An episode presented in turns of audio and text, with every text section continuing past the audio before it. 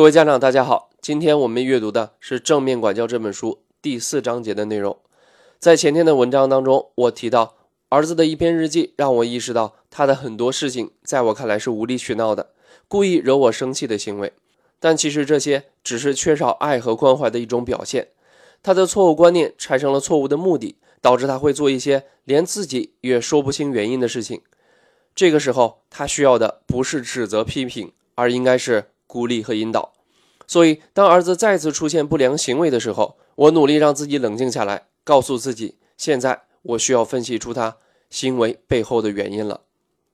通常来说，孩子做出不良的行为会有四个错误的观念和目的。第一个，寻求过度关注，孩子认为只有在得到父母的关注时，我才有价值和安全感。第二个，寻求权利，孩子认为只有当我说了算，或至少。不能由别人对我发号施令的时候，我才有归属感。第三个，报复。孩子认为我无法获得爱和关注，但我至少也要让你受到同样的伤害。第四个，自暴自弃。孩子认为我无法获得爱和关注，我找不到自己的归属感，所以我放弃。刚刚我们提到，孩子做出不良行为背后往往有四个错误的观念和目的。那么，如何来识别这些错误的观念和目的呢？在我和儿子相处的过程中，我会根据两条线索找到他行为背后的原因和目的。第一，父母对孩子的情感反应。当被问到对孩子行为的情感反应时，很多父母的回答都是愤怒和难过。这两种情绪都是对我们最初感觉的第二回应。那么，我们来仔细回忆一下，当面对这四种错误观念导致的错误行为时，家长体验到的最初感觉是不是这样呢？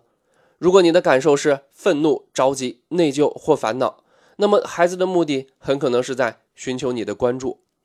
如果你感受到了威胁和挑战，感觉被激怒或击败了，那么孩子的目的很可能是在寻求权利。如果你感觉到委屈、悲哀、难以置信或失望，那么孩子很可能是在报复你。如果你感到无能为力、绝望或无助，那么孩子很可能是在自暴自弃。在我们有以上情绪的时候，会下意识的用愤怒作为第二回应，将他们掩盖起来，在难过的同时，也使自己站在了孩子的对立面，陷入了报复的循环中。因此，家长一定要学会辨清自己在面对孩子时的第一感受，这样在问题出现时，才能够找到孩子行为背后的原因，更有效的帮助孩子。刚刚我们讲了识别孩子错误观念和目的的第一条线索。父母对孩子的情感反应，那么接下来是第二条线索：父母要求孩子停止时，孩子的反应。基于四种不同错误的原因，当父母要求孩子停止他们的行为时，孩子的反应也是会有相应的变化的。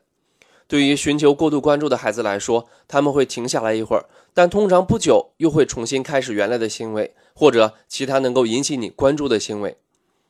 对于寻求权利的孩子来说，孩子会继续他们的行为，并且可能对你的言语要求进行顶撞或消极抵抗。对于寻求报复的孩子来说，他会以一些破坏性的行为或伤害你的话来反击你。对于自暴自弃的孩子来说，他们往往很消极，希望你能快点放弃努力，别再打扰他。这些线索能帮助我们解码孩子的行为，从指责他们的对立方变成帮助他们的同盟。刚刚我们讲了孩子错误行为背后的四个观念和目的，也讲了如何识别这些观念和目的。那么最后，我们来讲讲该如何来解决。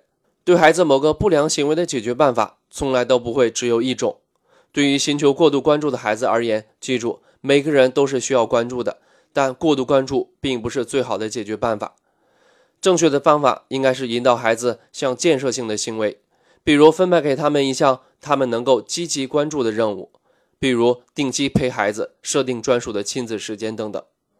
对于寻求权利的孩子来说，记住，权利不是什么坏东西，我们可以建设性的使用权利，而不是破坏性的使用。正确的引导方法应该是从权利之中退出来，让双方都有冷静的时间，然后承认不能强迫孩子做任何事情，并且邀请孩子一起制定出最好的解决方案。对于寻求报复的孩子而言，记住，孩子会用报复掩盖受伤的感觉。他们只是看起来很恐怖，但实际上他们更难过。正确的引导方式应该是不要还击，应该从报复的循环当中退出来，保持友善的态度。等双方冷静下来之后，猜测孩子到底是受到了什么样的伤害，还要表达出对孩子的尊重和理解。对于自暴自弃的孩子而言，记住，孩子不是能力不足，但是在他们放弃这个错误的观念之前，他们会继续表现出无能为力。对于这类孩子，正确的鼓励方法应该是花时间训练孩子，把事情细分到尽量让孩子体会到成就感，顺便安排一些小小的成功。我始终相信，每个孩子在降临时都是天使，但每个天使都有变成恶魔的可能。当孩子陷入困惑，由于错误的观念产生错误的行为时，无论你多么悲伤愤怒，也不要把孩子推到你的对立面，